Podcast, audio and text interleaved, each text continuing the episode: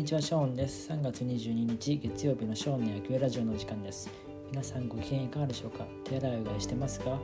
いつも聞いてくださりありがとうございます。本日はですね、延期となった選抜大会3日目の試合結果と明日の4日目についてお話ししたいと思います。ということで、今日のテーマは2021年選抜3日目の全試合結果と大会4日目の対戦カード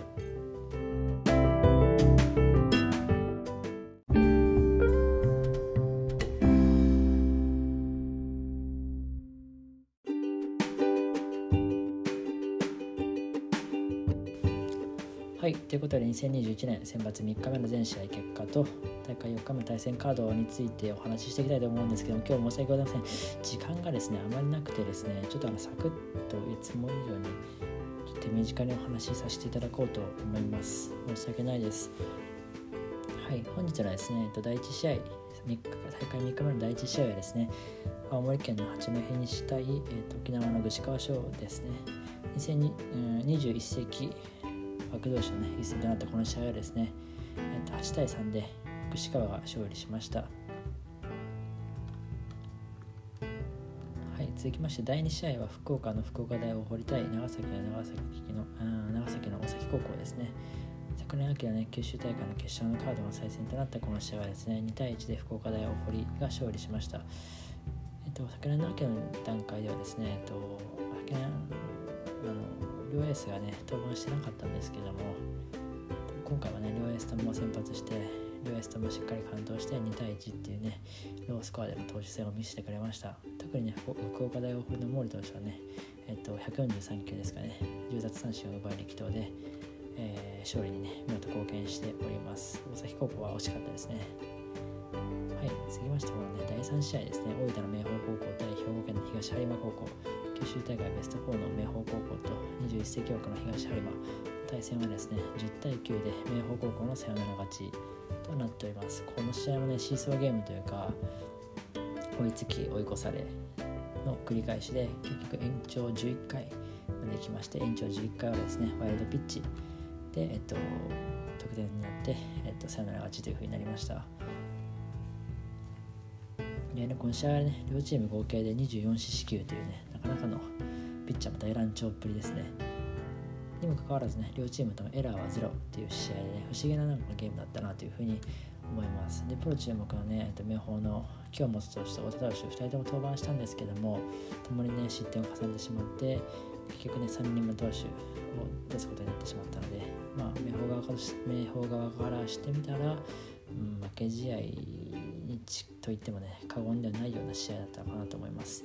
それに対してね東播磨の方はですねエースの鈴木投手ですね先発した鈴木投手がちょっとあの立ち上がりで捕まってしまったところもあったりして若杉投手に変わったんですけど2回目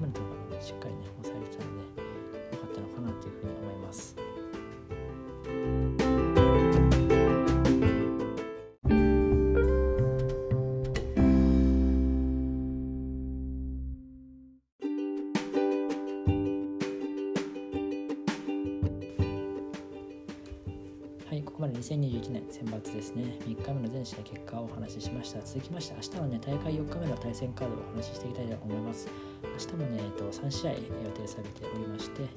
第1試合がですね、和歌山の芝和歌山対岐阜の県岐阜商業なんですけども、県議大会ベスト4の芝和歌山と、東海大会準優勝の県岐阜商業の対戦となってます。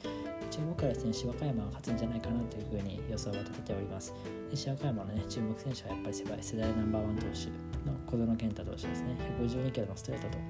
あとは変化球でね、カウントが取れるっていうね、強みがありますよね。カットボールを中心とした多彩な変化球。で、打線の方はね、4番キャッチャー、キャプテンの松川ですね。が注目選手でね、高校として30本以上のホームランを打ってます。で、中学中学時代からね、この2人はバッテリーを組んで、中学時代は全国優勝をしているような、もともと6年ぐらいの中のね、バッテリーで非常に絆も深いというふうに聞いております。金融商業はですね、エースサウの野崎の注目度が高いですよね。ストレートは130キロ台でしたけどね、東海大会の時は。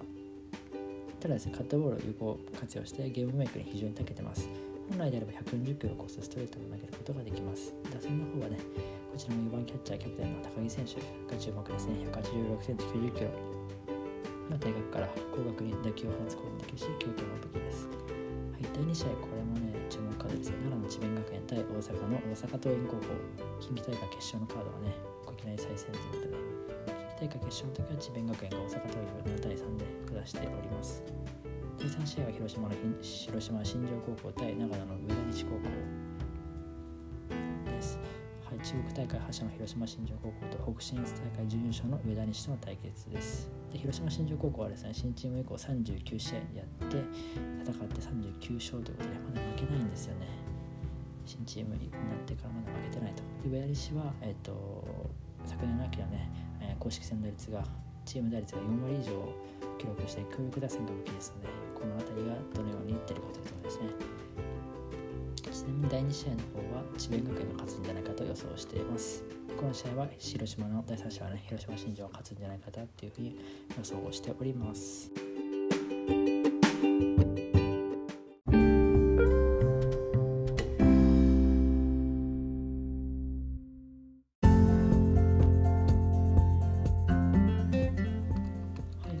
と手短にお話ししてしまって申し訳ございません。明日の方はおはようお休みさせてください。すいません。普段は勝負の野球シリーズということで、ラジオの他にブログ、ツイッター、YouTube を行っております。気になった方はね、説明欄をチェックしてみてください。ご視聴ありがとうございました。またお会いしましょう。バイバ